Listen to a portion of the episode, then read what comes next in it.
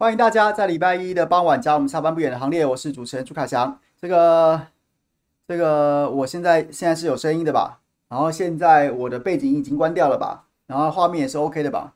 现在我每次重新进入这个聊天室，都要先跟大家确认这件事情啊，因为我每次都会忘东忘西的。希望今天这个开场是一切顺利的，好吗？然后呢，这个刚刚结束这周末，其实有蛮多有趣的新闻，然后都觉得今天就一一个一个跟大家报告好了。那所以今天会讲比较多的议题。那大家看我的标题里面有很多的，像包括像是黄珊珊的框列、朱立伦的中离，这两个顾名思义，大家都知道是什么新闻事件吧？就是现在这个疫情呢、在上周上周五我还记得我在直播的时候，然后跟大家报告疫情的部分，其实就是好多个点呢、啊，然后好多个没有没有感染源的这样子的一个个案都纷纷出现。然后那时候跟大家分析了几个可能，那结果至少到目前为止。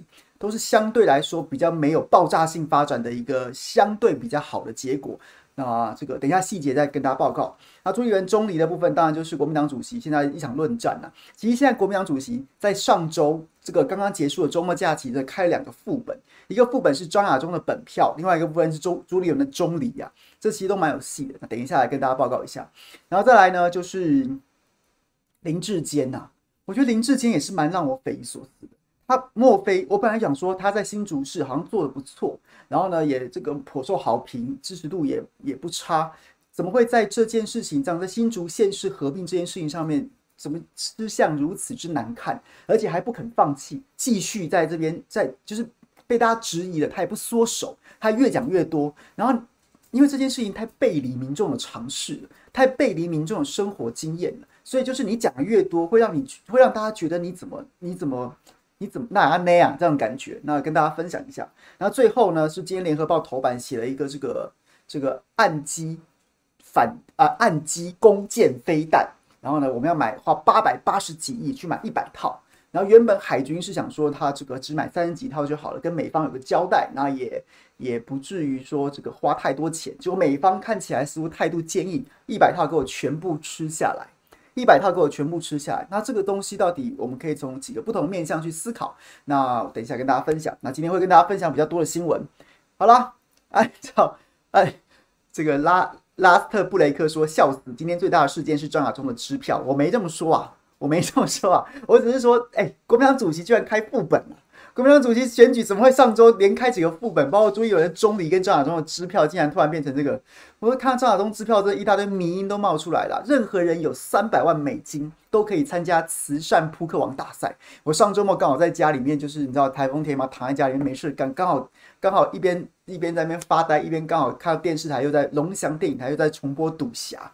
海山当时的这个任何人有三百万美金都可以参加慈善扑克王大赛，这个台词到现在还是网络上面的经典呢、结果下午就蹦爆出来一个张亚中跟这个柱柱姐在讨论这三百呃五百万美金到底是本票还是支票什么的，然后就哦不知道该怎么说好。好，今天有很多新闻要跟大家分享哦。跳了吗？跳了吗？每次都要先这个 Clubhouse 里面的朋友。就是可能可能不知道，我在不知道为什么我在这个 YouTube 直播的时候，然后每次到了讲个四五分钟的时候，所有原本在聊天室里面的人都会就会就会被闪退，闪退，闪退之后呢，那就是他们可能要慢慢再爬回来，所以就是都要我前面都要习惯跟大家这样子这个这个拉赛聊一番，然后呢再再回来讲正题。宝珍今天笑得合不拢嘴，Freddy，宝珍笑讲什么东西笑得合不拢嘴啊？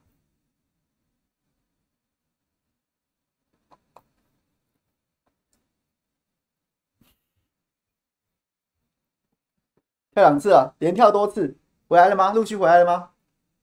好，我们来进入正题吧，进入正题吧，进入正题。先从黄珊珊的支票开始说起好了，黄珊珊的支票。啊不对不 对，讲错，张亚中的支票，黄珊珊是框列，黄珊珊是框列，黄珊珊是框列。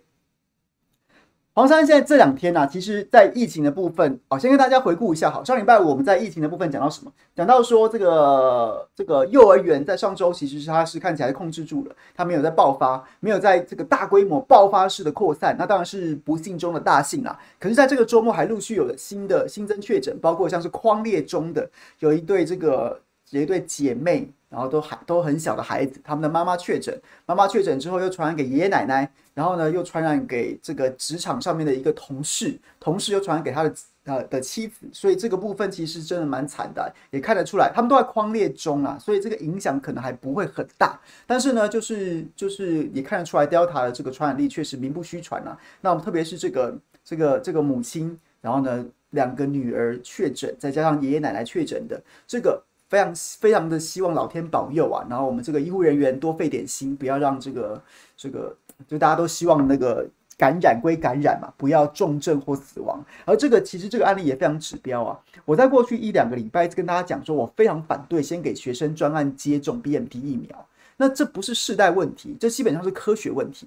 你看这 Delta 一定一进来之后。最容易感染的，除了你在这个家庭群聚或者或是这个办公室场所群聚之外，最终我觉得这个这个这个家庭的案例非常指标性的，就是他们是很小的孩子，很小的孩子我不担心，而是终究因为家庭的关系传染给爷爷奶奶了。这爷爷奶奶的状况其实非常令人担心啊！希望他们真的能够平安无事啊！不要忘记在枋山那个案例的时候，屏东枋山台湾最初的一起雕塔群聚案的时候，那个在医院里面。然后疑似在医院里面感染的老农的妻子就不幸过世了，就不幸过世了。这就是我们前面一直在呼吁，为什么我反对说给学生接种？因为年轻的学生他的死亡跟重症的几率不是这么高，风险没这么高。终究是他进来了，进到台湾之后，不管是从哪一个点突破，你是说中，是说是这个中间阶中间的这个年龄层啊，或者是什么什么各式各样年轻的学子啊，这样子年龄层突破，终究他危险的。状况还是传染到老人家身上的时候最危险，所以我觉得这个家庭个案，一方面是说一家五口都感染，还传染给同事，真的蛮惨的。希望老老天保佑。再来是这个老年人在对抗的时候，在对抗 Delta 病毒的时候，我觉得全民其实都在看啊。我也希望我们指挥中心睁开眼，仔细去思考一下，你到底要不要合乎公卫、合乎科学，从医学的角度，赶快巩固老年人的第二季的保护力吧。这是我觉得在这个案例上面蛮指标的。然后另外呢，在这个上礼拜我们讲到的台北松山区这个。活中生七年级生的这个这个感染案例，然后呢，那时候跟大家分析有四个可能嘛，一个可能是 Alpha 的旧案，Alpha 的新案，Delta 的新案，或者 Delta 的呃，对不起，Delta 的已知传染链上面的个案，或是 Delta 的新的未知传染链。那这四个状况，那时候说 Alpha 旧案的话是。可以稍微松一口气的。那如果是如果是 Delta 的呃 Alpha 的新案，代表说社区的隐形传染链，隐形的蛇又咬上这个国中生，那还咬谁不知道？代表代表这个危机可能很大。那 Delta 如果已知的话，已知的话，那完了，这个路径上面有多少人？如果未知的话，那更惨啊！那不晓得哪里又有一个 Delta 的破口。那最后上周这个刚结束的周末假期当中，公布说这个这个学生松山区这名国中生他是。Alpha 的旧案，也就是他在前一波感染当中，可能算是一个算是一个尾声啦，尾声，然后他体内还是验到病毒，然后出现一些症状，然后因此被筛检到。那这个部分当然你说要完全乐观也也不至于，只是至少相对上礼拜五提出的这些可能性，它是一个最相对比较没有没有威胁性的可能性。那这当然也是一个不幸的大幸。那再来讲到黄珊珊框列的问题啊。黄珊珊匡列的问题，主要就是针对，就针对上周也跟大家报告过，在板桥那个社区，幼儿园传进了社区，传进了埃及坝家社区，然后呢，因此又去找到了一对装修工，一位装修工，就装修工的夫人的妻子也确诊了。黄珊珊现在因为这个装修工跟他的妻子住在台北市，所以台北市就针对这个装修工框定了非常大的范围啊，非常大的范围啊，结果呢，就引发了包括中央。还有包括新北市也有一点怨言呐、啊，就觉得说你这个不按牌理出牌啊，你框列了这么大一圈，这么大一圈，然后很多你被你框列的人是住在家家住新北市的，又或者是这个这个就就是不住在台北市内，那你只要其他县市政府都配合你，但问题是这个规则是你黄珊珊自定的，不是现在中央的 SOP，所以呢，当黄珊珊这个两个。板桥社区相关的装修工夫妻确诊之后，这两个人住在台北市，结果呢，黄珊珊因为在台北市就框了非常大一圈，而最大的这一大圈，这个没有按没有按照既现在既有的这些定义操作型定义去框列结果，就造成包括新北市的卫生局啊，这个部分他们没有公开讲，那私底下其实是有一些怨言的。然后呢，再包括中央，中央是说你框的太夸张了，所以才有那个所谓说把这个有六十个什么就医接触者给他删掉这样的状况发生，那就是框列争议在此啊。那你要问我的看法的话，我觉得我其实可以跟大家分享，我过去一段时间我都相当支持新北市跟台北市，然后呢，在防疫这件事情上超前部署，从料敌从严。那这件事情，其实我先把资讯跟大家讲好了。我觉得资讯的部分先要跟大家还原，就是黄珊珊在这件事情上面到底框了多大，到底框了多大。这个案子一六一七一就是装修工这个案子啊，台北市政府总共框了三百五十七个人。三百五十七个人，那你说三百五十七个人，这个这个这是多还是少吗？你可能没有感觉，你可能没有感觉。但是我就跟仔细跟大家罗列一下，他到底框了这三百五十七包括哪些人？包括了密切接触者一名啊，有人居家隔离十四天，就医接触者包括了某诊所的病患四十四人居家隔离，诊所患者的照顾者，然后两人居家隔离。还有另外一个中医诊所的病患七个人居家隔离，中医诊所病患的陪病者两人居家隔离，中医诊所的员工三个人居家隔离，然后中医诊所员工家属两人居家隔离啊，这是什么意思呢？就是这个装修工，然后他的他的一个密切接触者是一个友人，然后他框列，这个我没有意见，完全 OK。然后呢，他到医院去，到医院去看诊，他曾经去过一家诊所，跟曾经去过一家中医诊所。台北市政府就把这个诊所里面的所有人框起来，那病患跟陪病者呢，就是他不止框列这个诊所跟他有接触的医护，他把这个病人，假设我今天是十点钟抵达这个诊所，十二点去中医诊所看病，他把我十点钟以十点钟为基准，我我看到十点半，那往前九点呃，对不起，他往从我抵达那个时间开始，然后从然后到离开这个时间到十点到十点半，假设我在那边看诊。我就从十点框到十点四十五分，都算是就是曾经接触我超过十五分钟的，都算成都算成是密切接触者啊。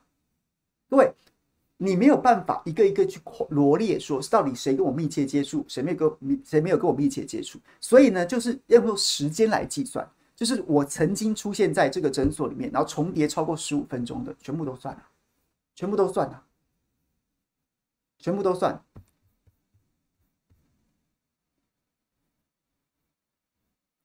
所以，所以就框得非常之大，框得非常之大。所有诊所里面，可能我根本就我我我应该是不会知道谁染疫的。假设我跟这个确诊者曾经同时出现在诊所里面，不会出现，不会知道谁染疫。但是我可能根本就不知道发生什么事情。我可能因为因为在这个进出上面啊，管制上面发现我曾经跟他共处在这个诊所里面的时间超过十五分钟，我就被框列了，我就被框列了，然后我就要居家隔离了。而我居家隔离还不够，照顾我的人也要居家隔离，所以这第一层在诊所这边就已经就已经就是框的蛮大的。然后呢，更夸张的是什么？更夸张的是第二层接触者啊，就是诊所就医患者是接触者，是除了这十五有曾经有十五分钟接触的，除了有这十五分钟接触的之外，这十五分钟接在诊所里面曾经跟确诊的装修工有共同足迹的人之外，这其中。有人是老师啊，有人是老师啊，有包括了一个幼儿园跟一个国中的老师啊。那两名教职员曾经到诊所去看诊，结果学校也被框了。这个幼儿园被框了两百零七人啊，然后这个国中被框了八十九人啊。这已经这这这已经不是密切接触者，各位，密切接触者就是可能同住家人，或是真的有很密切接触的友人。然后呢，在诊所里面曾经有重叠足迹的。那已经是一层接触者了，一层第一层的接触者了。这些部分要不要全部居家隔离，都已经不是，都已经不在现有的 SOP 当中了。结果呢，因为曾经有国中跟幼儿园的教职员曾经去看诊，结果被框起来了。结果这个国中跟幼儿园里面的所有接触者，两百零七个幼儿园的人的的小朋友，还有这个所有接触者，跟八十九个国中的学生，全部被框列。也要居家隔离呀，当然这个居家隔离是五天呐，五天采检之后就可以放出去，所以就跟大家讲，这样子三百五十七，你可能没概念，它就是框到这种程度了，框到这个对，就是除了我身边的人之外，我去看诊的诊所全框。然后呢，曾经跟我同时间在诊所里面的人全框。然后，然后呢，不止框病患。然后我只要曾经跟你同时间在病患里面，在在在这边这个看诊，我我我我工作的小学，我工作的幼儿园也全框。所以这就是这就是问题啊！我看到有朋友讲说，很多多框比少框好，但我不完全认同。就是就是，你也要想被框的人感受吧。就我们我们我们。防疫，我们之前早先批评，早先批评，早先批评陈其迈，莫名其妙把一栋大楼就封起来，全部框列再去集中隔离所。那台北市现在的做法不是没有，不是一样的吗？不是一样的吗？所以我我比较赞同，我比较赞支持用同一个标准来说，你可以多框，你可以多框，你想框，你想你想你要多框，你有这样的行政裁量权，可是你你有没有？你不知道。不依照一个既定的 SOP 做事，你就会让民众都被突袭啊！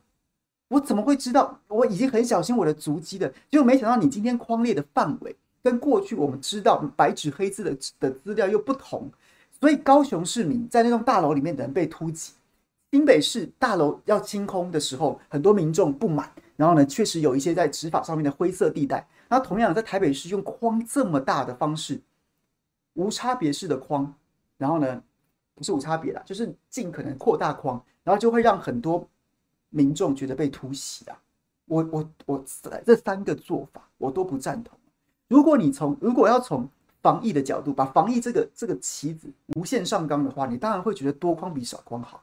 可是可是，对，可是我们终究是一个要兼顾人权的国家吧，所以它就会出现不同的声音啊，它就会出现不同的声音啊啊！你这样框框成这样子有没有必要啊？那可以啊，我比较支持的做法是什么？我比较支持的做法是，你不能让这件事流于你个人的主观。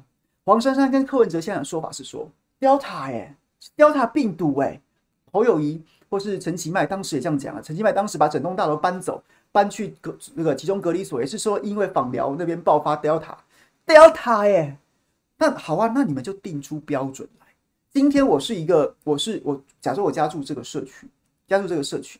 然后呢，我们家对面那栋大楼，对面那栋楼，我们同一个社区，假设出现了一个 Delta 确诊者，可不可以？你们政府不管你中央地方，可不可以明定一个标准？明定一个标准，告诉我，请问一下我，我该不该被框？我要不要去住集集中隔离所？对啊，我觉得，我觉得政府的责任，不管你中央跟地方，哎，我过去都一直很力挺新北市跟台北市，但是我觉得在这件事情上面，我觉得不能这样。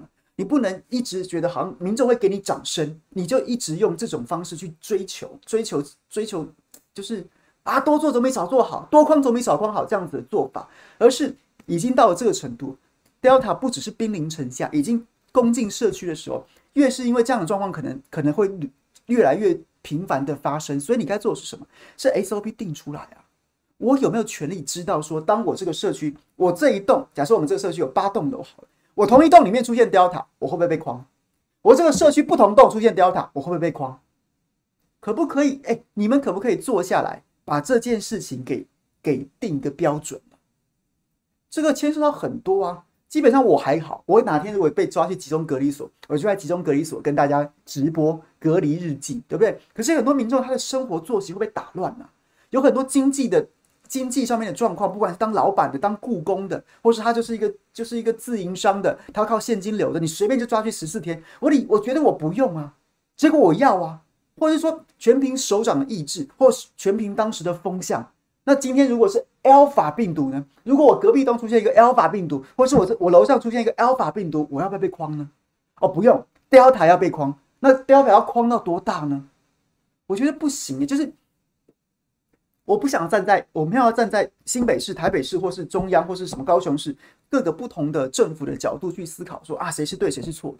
我想要从民众的角度，你们这些人都是官呐、你们都手上，你们都有手上都有权利决决定我们的作息，影响我们的生活。你说保护我们也好，或是说扰民也好，这些我都暂且不管。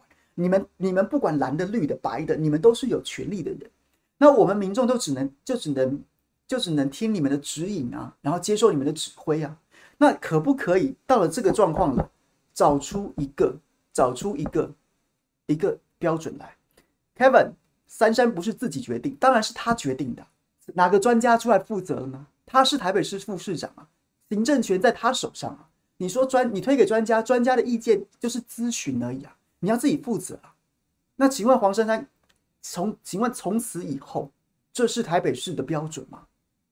这台北市的标准嘛？我就是要框到三圈，框到第三圈去，如果密切接触者。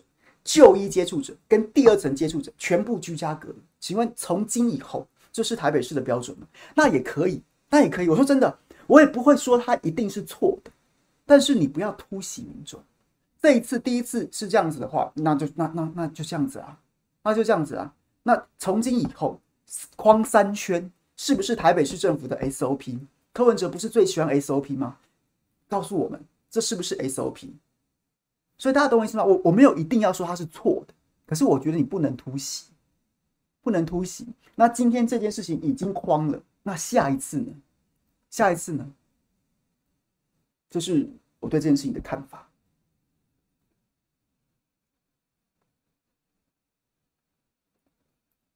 秀梅说：“屏东 Delta 也是啊，现在这个王必胜又被抬出来了，必胜大将军。我觉得王必胜每次都被绿营拿出来当当一个。”神主牌这件事情其实蛮荒谬的。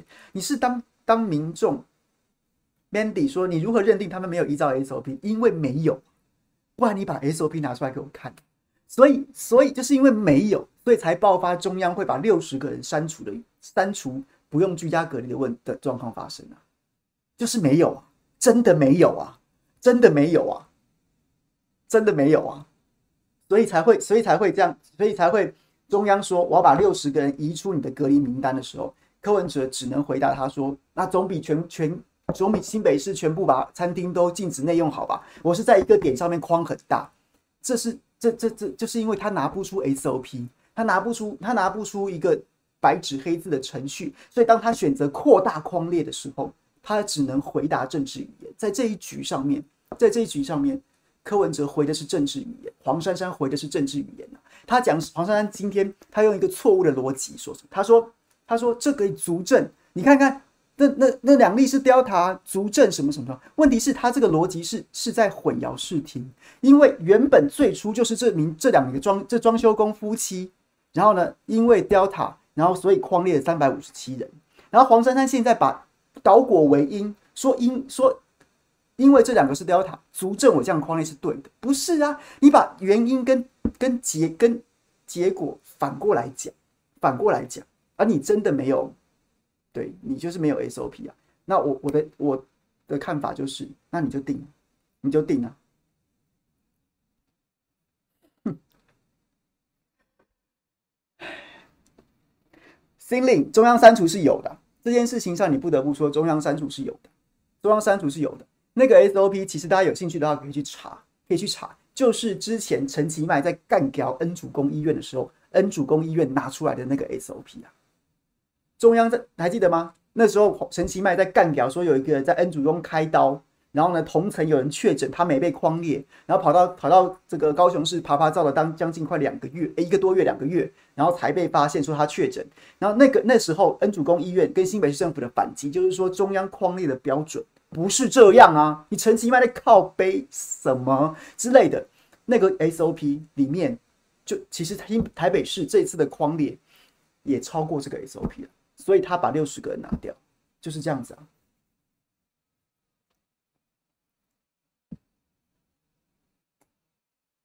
所以 OK 这件事情上面，我们就事论事，我们就事论事。我觉得我才说我我觉得不想要从蓝的绿的角度去讲。我觉得要从民众跟政府的角度去讲，你政府你有责任保护大家没错，但是你做事必须要有要有要有个规则啊。今天不能不能全凭首长的的全凭首长的主观意志，然后或是说全凭当时的媒体风向啊，因为 Delta 大家都很怕，所以我不框不行哦，我就把框了一大堆。然后呢，这个可能媒体没在定什么什么的或者什么的，然后呢，我就我就不慌。在这件事情上面，包括像新北市境内用。然后台北市不进内用，我礼拜五出去吃饭，原本就约好的，我同个餐厅里面都是新北市的，都是新北市来的。老板跟我们来跟我们聊天，就说：“哎，这个就是因为餐厅都全部都提早打烊，九点半就说一定要买单，然后原本是开很晚的的餐厅都九点半要打烊，然后就有讲说，我今天客人，你看我这么多客人全是新北市来的，因为新北市不能内用，所以大家都跑到台北市来，这就是首长的意志，首长的意志，然后呢，影响了民众的作息。那当然有的时候好，有的时候坏，但你不能全部把所有的好坏都压注在意志上面。人的主观意志跟对风向的感受上面，而是终究你需要一个规则，规则，规则。对，我在意的是这件事情。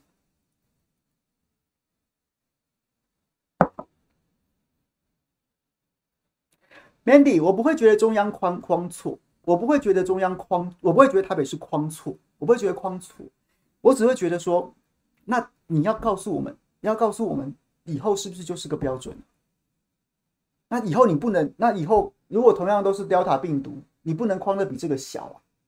还是你都是要这么框？你要你以后都要框这么大？你就告诉大家，在台北市 Delta 就是框这么大，你就告诉大家 Delta 就框这么大。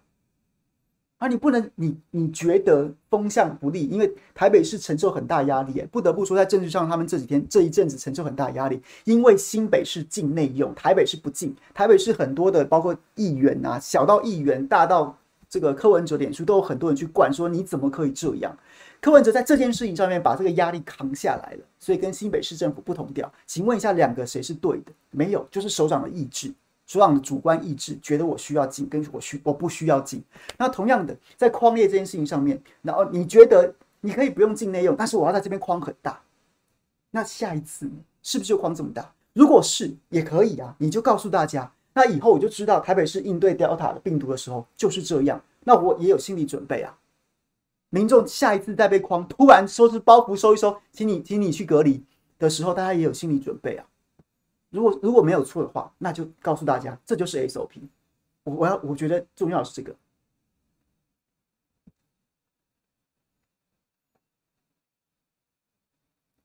对，所以我不会觉得他错，我不是要批评他框的不对，框的不对。那大或小，大或小，我觉得很多人会有主观的意志、主观的主观的看法，但终究我在意的是，那你把规则定出来，把规则定出来。所以陈其迈当时在那边对恩主公院叫嚣的时候，我觉得你叫屁啊！啊，如果规则是那样定的话，你有什么好叫？那同样现在也是个状况，也是一样。对，这个没有蓝绿的问题而已，只我们要从民众的角度去，希望你们政治人物做事要有章法，是这个意思。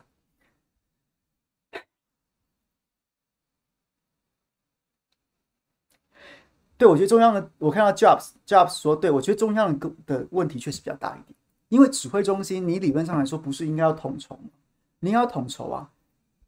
你到底该怎么框？你要告诉大家啊。那现在这个疫情已经从 Alpha 变到 Delta 了。那 Alpha 当时的框列方式，哎，甚至我们这个很多规则是是针对当最这个 WT 武汉株定的耶。那 Alpha 说我们没有改，然后到了 Delta 的时候，Delta 的传染力是这个平均是 Alpha 株的一点六倍的时候，那你的框列是不是要因此变大？好像也没有人在针对在这件事情上面去。去做修正，那这个其实才是，哎、这不就像是这不就像是打仗一样吗？这个参谋本部他制定都是一些原则性的、原则性的规则啊、战略啊什么什么什么的。那各个集团军或是各个军区的指挥官，他还是可以，或是各个部队的指挥官，他有一些有一些这个这个将在外，军命有所不受啊，又或者是说，或者说有一些这个自己在当下临机决断的权利。结果现在不是啊，现在是我们中央。中央没有定出这样子的原则性，所以各个地方的空间就变得非常大。那你会因为住在不同县市，甚至一桥之隔，甚至甚至对面马路是不同县市，而有不同的措施。那我觉得这件事情是是从中央到地方都没有把这件事情做好，都对民众有亏欠。那中央的责任确实又比地方大一点。因为你在你你理论上来说，你不用去插手到那些执行面的小细细小的那些事物，你就是应该要定那些规则。你也连这件事情也没做好，确实责任蛮大的。好，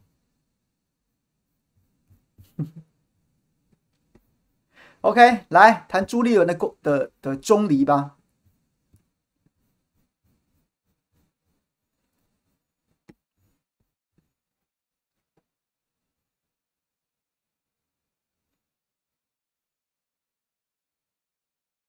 今天为什么会突然想谈这个议题？就是因为我的好朋友郑肇兴今天一纸一纸辞职声明啊，请辞了这个民国民党文传会副主委。虽然国民党文传会副主委有很多义务职啊，有很多就是象征性的授予他一个这个发言的这样子的开火权，也不是说什么这个多么位高权重。但肇兴这件事情基本上是一个态度的表态啊，表态为什么呢？因为他说他在意的就是。我觉得他讲的这件事情能能够说服我。我在意的不是不是这个程序到底有就是就是到底能不能先走或什么什么的，在意的是那个事后的处理的方式。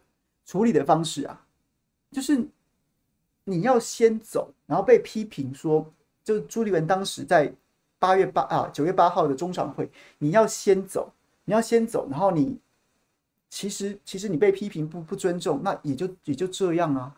那不尊重基本上它不是一个大问题啊，然后你就是对，确实有人开会是这样来来去去的，立法委员很多也是签个到就走人，然后市议会也很多这样子的，这个不会是民众心中那个，或是说一般我们媒体观察，或是说，因为它不涉及诚信，它只是一个你这个人的风度的问题，又或者是说，对，就是给人家嘴两句就算了，但是问题是什么？问题是你在硬凹啊。你还硬凹到有点在有点在扯谎，这就让人家不能接受了。怎么说呢？我特别我特别花了点时间去还原到底到这个时间轴啊，时间轴可以跟大家分享一下。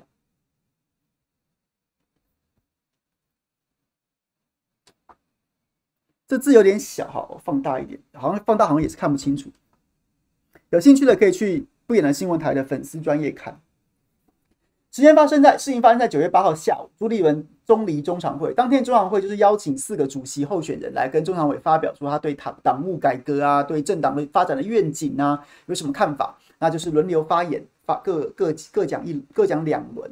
然后呢，朱立伦讲完自己的部分之后，他第一轮讲完了。第一轮其实别人在发言的时候，他就已经不在中常会里面，他跑去记者会找记者 social，等到他发言的时候，他才回来。那第二轮他讲完了，他第二轮就是第一个第一轮是一 A B C D 嘛。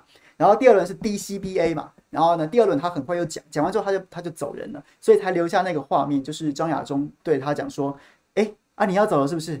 啊，你要走了是不是？”然后呢，才留下这样的画面。然后呢，这是九月八号下午，朱立文中离中常会，引起张亚中质疑，然后与会中常委侧目。这这个透过画面，确实是引起了不少不少的民众觉得观感非常差。就觉得你你少爷是你时间才是时间，别人时间都不是时间吗？但是说穿了，就像我刚刚讲的，其实我们看了很多这种的，也确实啊，有这种什么首长来了，然后呢要先离席的这种也看多了，你不会觉得他是什么砂锅大的大的这个要事，那只会觉得说他就是一个插曲吧，然后大家酸两句就算了。可是问题就出在朱阵营事后的处理方式，非常的，我觉得是，我觉得是。基本上提油救火，越描越黑啊！怎么说呢？九月九号凌晨，就是九月八号下午发生这件事情嘛。然后呢，这个这个有记者就开始写稿嘛。九月九号的凌晨十十二点，十二点就是网络新闻首先下，首先有上架相关的报道。那哪个报我就不跟大家报告了，那有兴趣的朋友自己去查。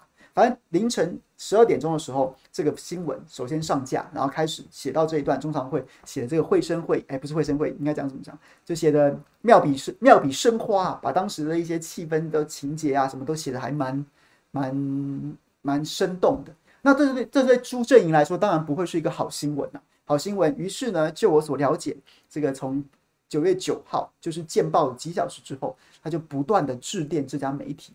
朱正营的的媒体联络人就不断的致电这家媒体，要求他，你要么改标题，你要么改内文，再不然你最最最最最最最最最最最低限度，你也要把我们的回应加进去，你要把我们的回应加进去，你不可以不可以这样讲啊，什么什么什么，就是就是一番一番的，似乎是想施施压。九点半钟，九点半钟，原本那则报道，原本那则报道后面加了两段。后面就加了两段朱振营的回应啊。十二点半电报网络新闻首先上架，到当天的九点半，朱振营的回应首次公诸于世，就是他第一次回应的时候怎么说的，跟大家报告一下。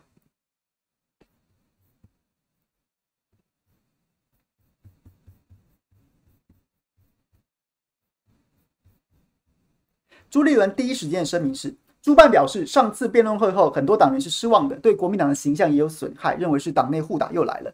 朱办说，这场在中常会举办的政见说明会，就流程的设计是向常委说明参选理念，并针对美中台两岸，然后呢，党务二零二二选战策略规划回答常委的提问，并没有交换交互詰问的环节。朱立伦善尽候选人职责，针对上述两点认真准备具体回答，就是希望向所有常委说明一切希望。国民党更好。至于提早离席，朱办直言，朱立人确实与流程中在向常委报告完、回应常委提问后，前往下一个行程。这样的规划也为避免有心媒体和对手阵营操作国民党又在内斗的画面和负面印象，国民党可以承受几次这样的负面观感。朱办表示，希望党内在选后能用最快的速度团结起来，面对民进党的一党独大威胁。各位。朱办在九月九号，也就是在九月八号中离之后，隔天给媒体不断施压，要求加上去的回应。各位有听出猫腻来吗？有听出猫腻来吗？只字未提蒋根黄，只字未提当时的主席蒋根黄啊，只字未提他已经事先报备过，只字未提啊，他的说法是说。这个程序是这样安排的啊，没有交叉结问，我我为什么要留下来呢？我不需要啊，因为没有规没有规划说我要留下来听别人讲啊，或是我要互相提问，没有啊，没有规划这个啊。然后呢，又说又说，哎呀，我们留下来要是要是啊，这个这个对不对？呛起来了，这个会给外界很坏的观感啊，会让人家以为我们在内斗啊，所以所以所以说我就先走了啊，希望大家不要再操作了，不要再操作这个。各位，关键是什么？他只字未提。事先向主席蒋根黄报备，并且获得蒋根黄同同意，这是他在九月九号事发隔天，事发隔天约大约是二月差不多，就是隔天早上的时候发出的声明。他当时对他自己行为的辩解的主张是是这样，结果呢，到了九月十一号晚上的十一点三十九分啊，朱办传了一个声明啊，署名是蒋根黄，分享给大家。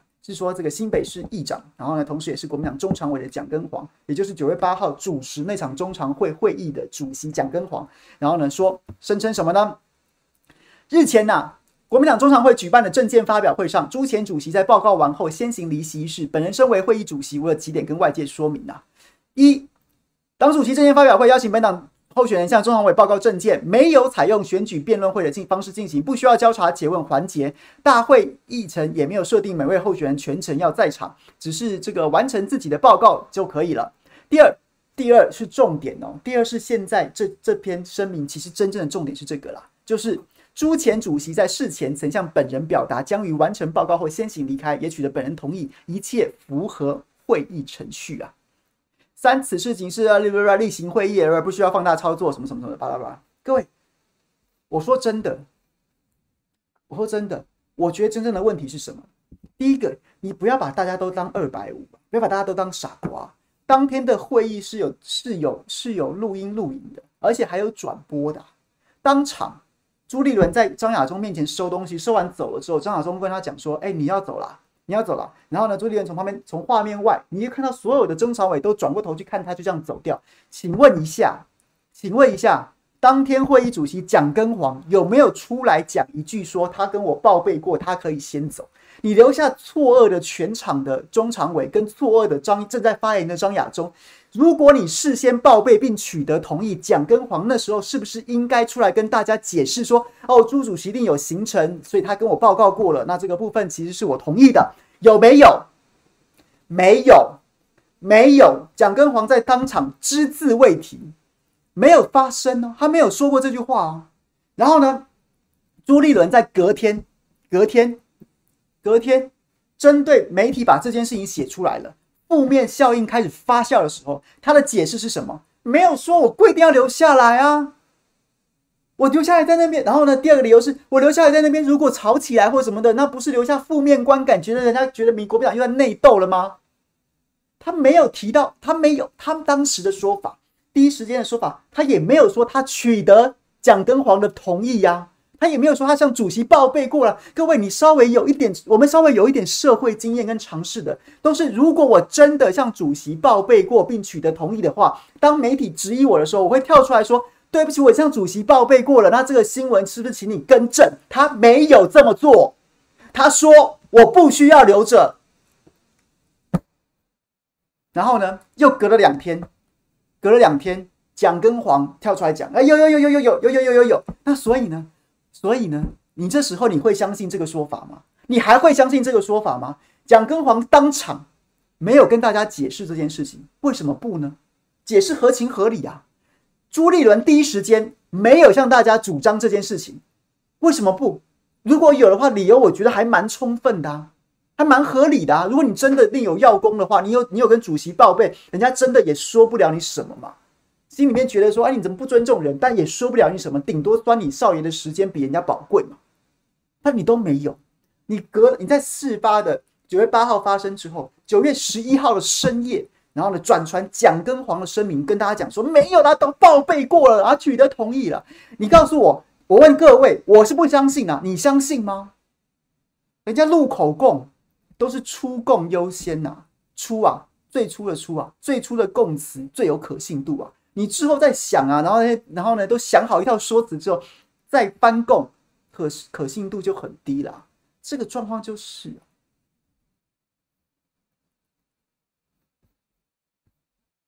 所以各位听有有能理解能理解我的意思吗？问题不是你离席呀、啊，问题是你在硬凹跟说谎。你这样子跟塔绿班什么两样啊？大家现在不都在批评塔绿班什么事都要硬凹吗？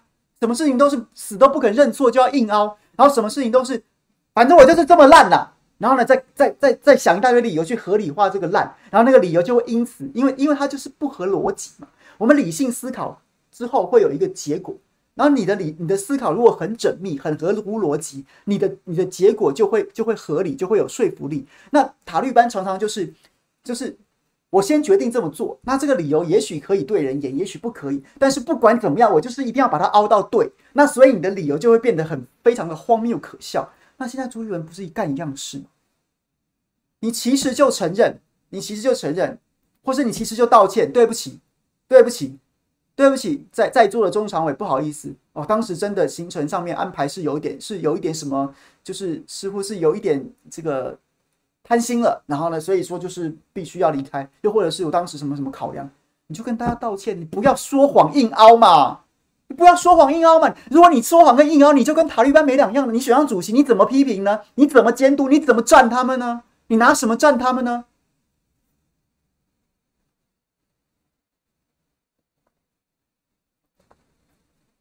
这就是问题，好吗？好了，讲完了，来讲林志坚。这样子大家可以理解嘛？我我说真的，我觉得问题不是我们跑新闻跑新闻看过那么太多了，有很多那种场子，对不对？你进进行到一半，下面的人有的晚首长晚到的，早到那个先走的，又或者是什么王不见王，谁到谁谁谁在这边，我就宁可晚到，或者是谁先谁要赶在谁之前先来，然后先走的，这种多的是，这种多的是。你们自己国民党关起门来要跟主席候选人要跟中常委报告，那也是你们家的事。你们中常委不说什么，我也不 care。我也没有真的很 care，我也就是就是对，顶多就酸两句，对，这样子。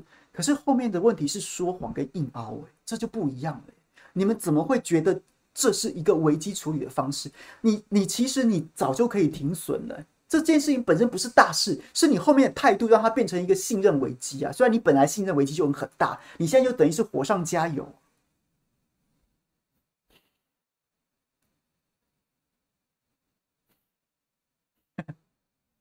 所以，对，我看到，我看到这个有朋友讲说，对，这种这种这种公关团队在搞什么鬼啊？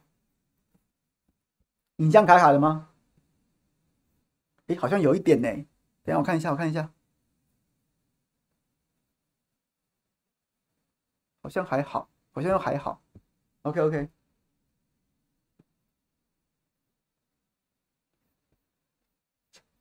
等我一下哦，我来调整一下，把一些这个程式关掉，看会不会比较稳定一点。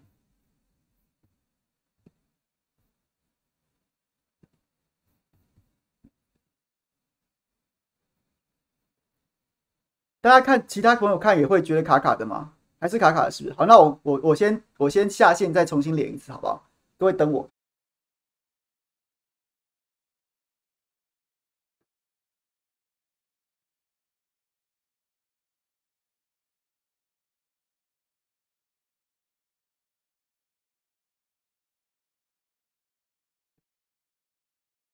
被马过载。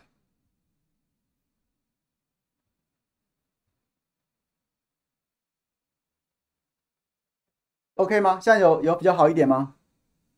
有比较好一点吗？好像有好一点。声音 OK，影像延迟。好，那我再。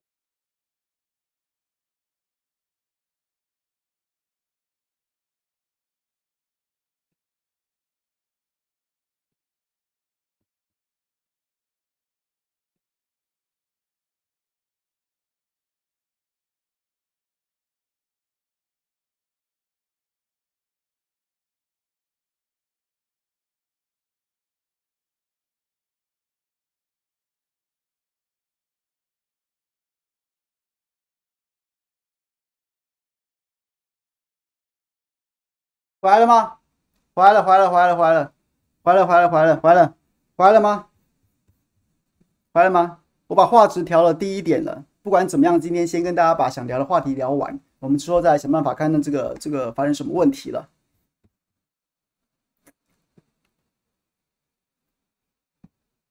好，所以林志坚的部分，我觉得林志坚的部分简单讲好了。我觉得林志坚现在一直在开口闭口什么，这个是国家格局的问题，这个不是不是一党一人之私。可问题是你这个完全逆着民众的概的想法嘛？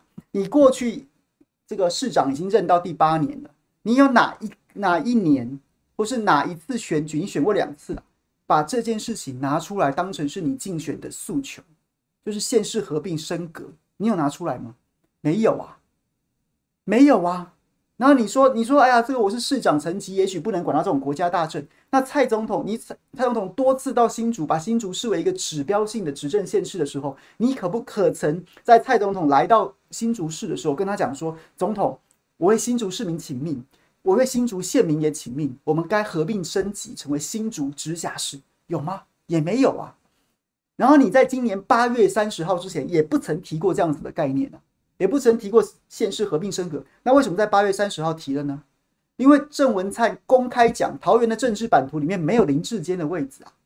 于是乎，你等接班等的等的像热锅上的蚂蚁，又被郑文灿打了一巴掌之后，你转身就开始提县市要升格，你心中想的就是我要走陈菊跟胡志强的那条老路，我。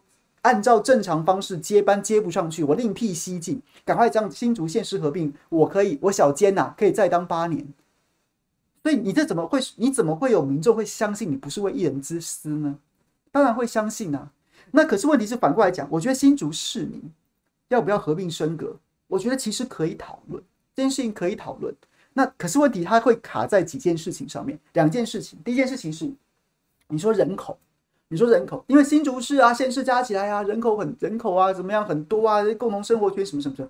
各位，台湾现在最大的县、最大的这个非直辖市是彰化，彰化一百二十五万人口。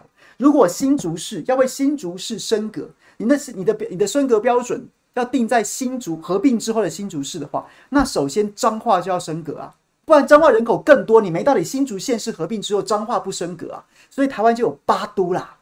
八都啦，台湾才丁点大，人家人家中国大陆几个直辖市，你台湾有八个直辖市啊，那干脆大家都直辖市，也没有什么升格不升格的问题啦。你高兴你就说你升格，好吧？你不高兴就说你降格，那反正大家都一样好了，不要在那边直辖了，这不是有毛病吗？那我觉得勉强有一点说服力的说法是什么？勉强有点说服力的说法是说，是说新竹市的问题是。于新竹县是因为竹科的关系，非常的富有。可是很多新竹县市的工厂确实都在新竹县市，可是他们的公司啊，或是这个可能登记在台北，所以台北市会得到这些工厂。工厂在就是之前高雄不是也吵这个问题吗？工厂在新竹，那税收在台北这样的问题，然后它似乎有点不公平啊，然后就会吵说，哎，这个统筹分配款啊，什么什么什么的之类的之类的。那那可是问题是什么？我觉得问题是什么？我觉得台湾有一个很坏的习惯，就是大家都不想着把饼做大，大家都只想要只想着分一杯羹。前面讲的，如果你要让新竹县市合并升格，马上变八都，那彰化加进来啦。问题是你统筹分配款不会因为彰化跟新竹同时都变成直辖市，就突然变多，它还是这么多。只是原本是六都分变成八都分，请问你新竹县是真的会分得到吗？真的会分得到多少吗？这是第一个问题。第二个问题是说，它只会让其他的非直辖市县市、非直辖县市的。的资源更被排挤而已啊！你只会造成台湾那以后所有县市都是，因为喊一喊就可以喊一喊就可以升直辖市。我找个理由，基隆市也说啊，基隆市说那我要合并北北基，不然呢，不然的话就是我基隆市要单独升格，我是台北台湾最大的港啊，什么之类的，就大家都可以找找找理由啊。东台湾花这个宜花东也要合并升格啊，我们是这个对不对？台湾的后山呐、啊，这这这那马上还有八十万人口、七八十万人口的潘孟安。屏东市潘孟安也两任啊，现在内阁又不改组，他也卡在那边啊，他农委会主委没得接啊，然后也说，哎、我们台湾委啊，对不对？南岛南岛语系的这个重镇啊，斯卡罗王国的后裔啊，难道我没有资格升格直辖市吗？就大家都升好了、大家都升好啊，大家都升，我也没有差，那就大家都一致嘛。台湾以后就不要这么 gay 掰了，大家都直辖嘛，也没关系，就这么丁点大，OK。问题是你的统筹分款分费款还是这么多啊？大家抢的那一碗。饭不会因为你的名字改了，你从新竹市改名做新竹直辖市，然后你的碗里面的饭就变多了，不会，还是这么多，多一双筷子，多一双脏话的筷子，多一双新竹的筷子，他就这样，这这这这这个这这这这这这是这这从理智的判断有什么意义呢？或是说有多大意义呢？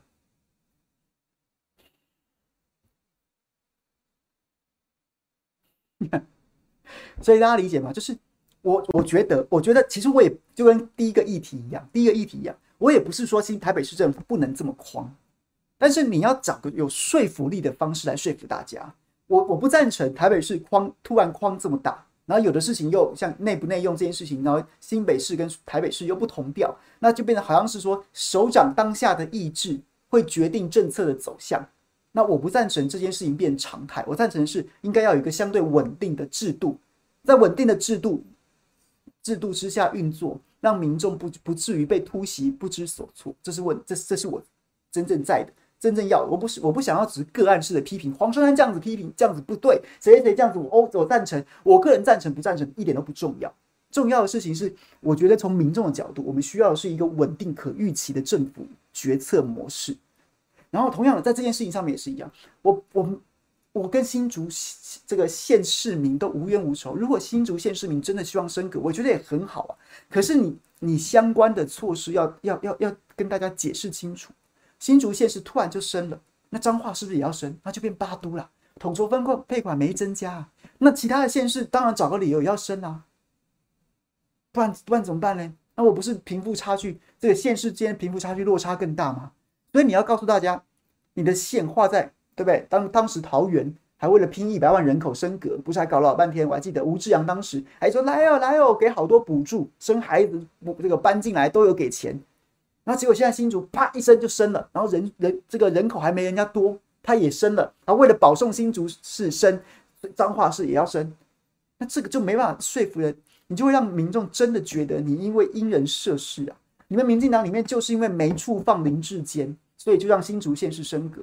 这种事情是很难说服民众的，那这就摆明了又是一个不可预期的决策模式啊，就是这意思。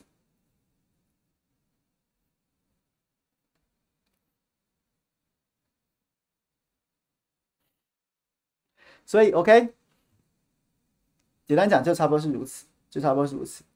Era，Ora，Ora 吧，Ora，Ora，这个 Delta 框列我觉得 OK。OK 啊？你觉得我我也不觉得，我也不会觉得不 OK。我就是要跟大家讲，我觉得问题是，你就趁机把 SOP 定下来，不要每次都 case by case，case by case，今天框大，明天框小，今天觉得有必要，明天觉得没必要，而是标准定出来啊，标准定出来啊，然后就出来捍卫，就出来捍卫，就出来捍卫你的标准，就出来捍卫你的标准，这样子。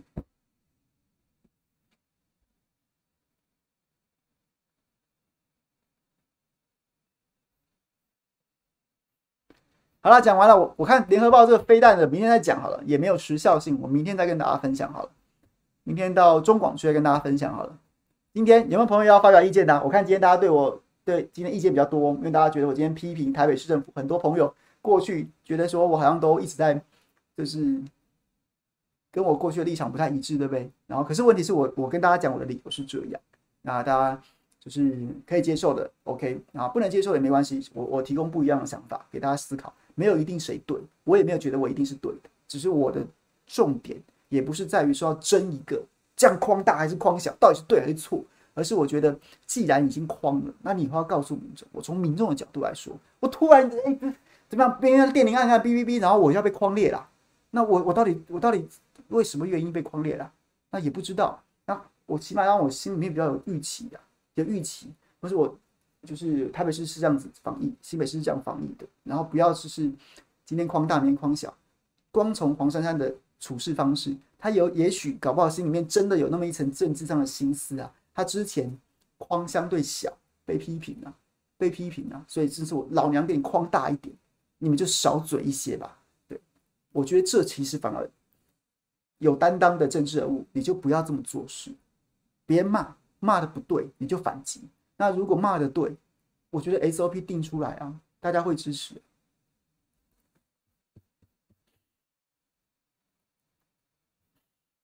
哦，对啊，之前都说我是青科记者是吧？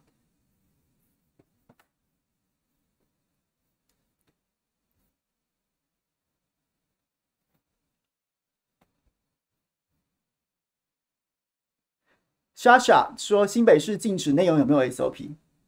我不赞成啊！我不赞成啊！我不赞成新北市禁止内容。我说真的，我不赞成，我不赞成。我对，我不赞成。嗯，不能动辄动辄就一直要用那种转嫁社会成本给全部民众的方式来防疫啊！不能一直听到你动就是这样子啊！你一天哎。”对侯友谊来说，对很多新对侯友侯友宜来说，其实某种程度这也是一种操作民粹的方式。对对，首长来说也是一种甩锅甩锅的作为。你无差别式的禁止新北市四百万人口的城市，你禁止所有的餐厅内用，请问一下，这不就代表你根本不知道病毒在哪里吗？你没有办法掌握，然后你就把这个这个这个我们某种程度觉得这是政府应该做好的事情，全部转嫁给一般民众去承担吗？我又一个礼拜，然后我生意又要一落千丈，你们大家共体时间呐、因为拜谁我我不知道病毒在哪里啊，我不知道病毒在哪里啊！各位，我们很习惯从蓝绿地方跟中央，中央民进党，那我们常常从新北或台北市的角度去批评中央。可是问题是，终究大家不要忘了，他们还是官呐、我们是民啊！民进党的官是官，国民党的官也是官呐、民众党的官也是官，我们是民，我们要从自己的从民的角度去思考，不是从凡事就是哦，因为侯友宜的意识形态跟我们比较接近，他是国民党的，或者柯文哲跟我们意识形态比较接近，所以他做的都是对的，中央一定是错的。那中央中央跟地方或不一定每次都有一定有人对错，同样的，我们要从民众的思考，而不是一天到晚要善提官意啊，善体观意就是哦，那因为我因为我。我本来就支持他，所以他做的一定是对的。我们将用同样的标准去检视他们做出的决策。我就觉得新北市禁止内用这件事情非常糟糕啊，非常糟糕啊！因为它根本就不是跟哎、有多到现在为止，到现在为止，早第一波 Alpha 的时候有了，已经台湾已经多久没有人的传播链是发生在餐厅吃饭了？我我我我现在已经想不到上一个在餐厅吃饭，什么邻桌被感染的这样子，或是说同桌吃饭被感染的案例发生在何时？我想不出来，我想不出来了。更何况当时 Alpha 还有当当时五月份开始爆发的流行的时候，那时候台湾的意识是相对松懈的。你去餐厅没有那么多框框架架，没有那么多隔板跟社交距离的要求。现在有啊，然后你还动不动就把内用禁起来，你是要这些小要这些小商家去去死是不是？所以我非常不认同，不能一天到晚用这种方式防疫啊！这不叫魄力啊，这不叫魄力啊！或许你自我感觉良好，还有很多人用这种吹捧的方式说：“啊，警察就是有魄力，可不可以？哎，什么时候可不可以科学一点呢？你显然你没有从上一波得到什么长进嘛。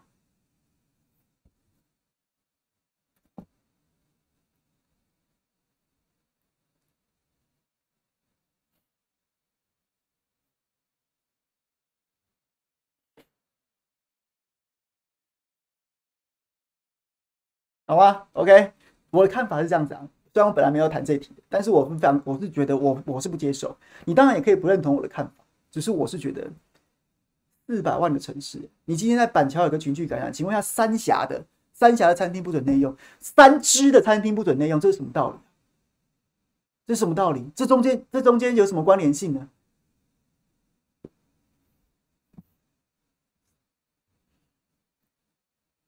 黄焖鸡米饭。葡萄家族婚宴吃饭感染了一堆，请问葡萄家族婚宴感染不就是我刚刚讲的吗？刚刚讲的吗？那是前一波 Alpha 传 Alpha 感染的时候，那时候民众没有这样的意识到啊，没有这样的意识，没有这么多的框框架架，没有那么多的隔板、社交距离、口罩的要求啊，没有啊，现在都有啊，你还禁止内用，现在能在那边吃饭，每个人都隔得跟什么一样了。那那那再不然再不然，请问一下，那你就进婚宴呢、你把一般那种可能跑个业务，中间要在草食店吃个饭不行，然后蹲在地上，然后呢躲在草丛后面吃，或是跑到车上面去吃。那卖便当的还 OK 啊，卖汤面都死定了，怎么在车上吃汤面啊？所以我完全不赞成这样的做法。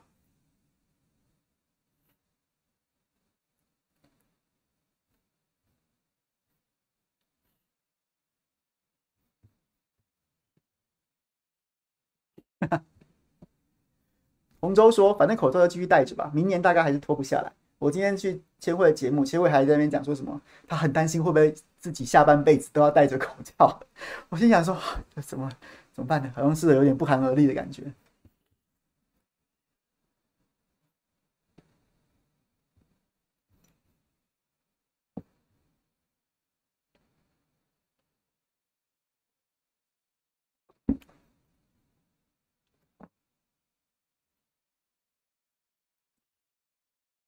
好啦，今天有跟大家很多不同的意见，但也没关系啊，我们就讨论吧，就讨论。所以大家，如果你觉得我我讲的不同意，你不同意我讲也完全没问题，就是就是我们就是一个开放的平台，就是对我的我就是跟大家分享我的观点，那我的观点也就是只能代表我自己而已，我没有要没有要以人为，没有要就是。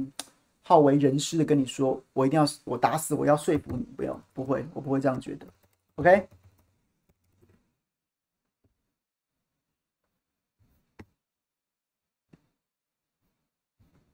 看一下聊天室里面朋友留了什么言哈。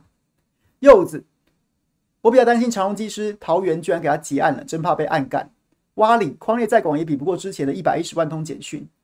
Hikey 是这样念吗？病毒不认识感受。尔东城上次跑公投他就不在，猪就是这个尿性。威廉，其实我完全不想管国民党选举选党主席的细节，反正看起来就是没救了。孝劝姐，谢谢。mini 凯强哥加油，感谢您。木木都是林志坚在喊合并，杨县长都提出合并要升直辖才能压住林，只是反对肯定直接被打压死。蛙里说支持逻辑正确、清晰论点跟口条，感谢您。Tiffany 支持五十二新闻台，感谢。Coop 我想问问题：为什么部分所谓感觉蓝色的名嘴就笃定说朱立伦会赢？各种角度分析，那这算不算给朱立伦带风向？因为还没比就说其他人会输，那么犹豫不决的吧？你是哦？你是说这个意思吗？因为因为看起来朱立伦跟党员大户都掌握的很好，国民党选举大家心知肚明，风向选民没有这么多。或者是说它是一个封闭式的结构，它不是一个全民普选，或者说，或者说它是一个完全开放的结构，然后很多有很多中间选民的存在，没有，因为国民党老早就萎缩了，萎缩了，然后呢，萎缩了之后呢，你巩固了一小群，或是你豢养了一群的人头党员，或是你的这个派系山头，它的它的影响力就变大。也许在一个四百万人的城市，国民党员无足轻重，你要争取的是中间选民。但是在国民党相对的，他的 pool 可能只有二三十万，就是十来万就当选的的的状况之下，他的党员相对来说，你抓着党员就变得非常重要啊。像现在最像现在大家心知肚明什么？朱立伦前阵子跑去花莲跟徐榛蔚还有傅昆萁夫妇同台，徐榛蔚是因为在二零二二零选举的时候，他帮。傅昆萁站台有点有违纪违纪辅选，因为他是国民党籍的县长，帮无党籍的傅崐萁站台违纪，所以他在考纪会上面有个案子。傅昆萁就是之前想要回回到国民党，却被江启臣作为主席的考纪会给挡下来了。所以傅昆萁很早就去支持朱立伦。那傅昆萁是号称有七千个党员的大户，大户派系。那所以如果如果朱立伦跟傅昆萁跟徐榛蔚两个都已经对不对手牵手站在台上了，那朱立伦不是已经进账七千票了吗？那所以国民党里面有眼睛的人不想得罪人，不把话挑明了讲。但是有眼睛的人不是都知道朱立伦早就跟这些人都谈好了吗？那风向选民就变得，除非刮起一阵大风，除了派系掌握之外，其他全部都一面倒。不然的话，就是派系决定国民党主席是谁啊？这些派系在普选，在在主席选举以外的开放式选举，屁事都干不成。但是在关起门来的国民党选举，国民党主席选举，就是能够翻云覆雨，就是这么悲哀啊！这就是国民党的现况。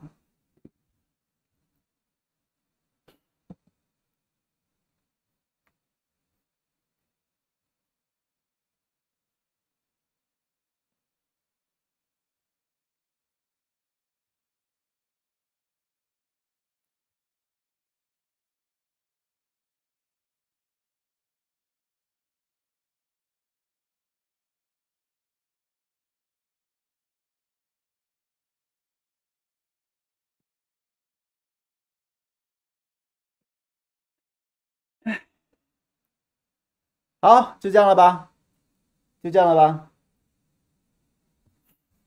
今天就谢谢大家，好吗？Clubhouse 里面有朋友要举手发言的吗？陈嘉文，你要说话吗？还是你只有挂，你只有挂网？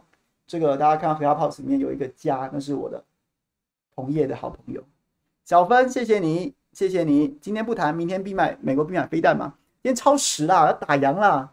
明天后天再谈，好不好？明天在中广，如果大家觉得在中广听不过瘾，然后我就我就。再在这边谈也可以啊，再回到礼拜三再回来谈也可以。今天今天这个超时的超时的要打烊要打烊了。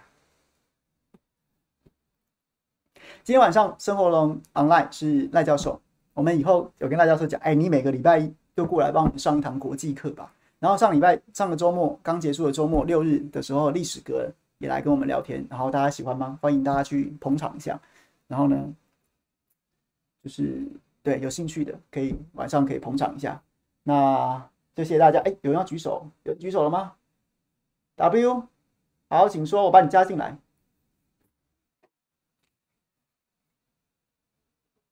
稍等一下，我把这个小米喇叭打开。好，请说话。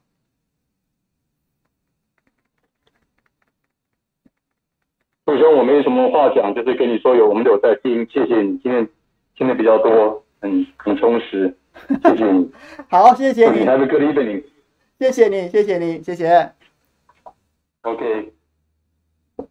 哎，OK 啊，你上来跟我打招呼也很好啊，好不好？就是大家不要客气，下载一下这个 Clubhouse 来，来跟我打招呼。By way，我我我我脸书被法律班检举之后被禁了，所以你也不能按赞，所以就只好来听。好，OK，谢谢你。好了，打烊了，打烊了，打烊了，打烊了，就是明天在中广。然后呢，后天再回到我们下班不远了的这个频道跟大家见面。那今天谢谢大家，礼拜三见，拜拜。卡泡视频朋友谢谢喽，这个礼拜三同一时间再会，拜拜。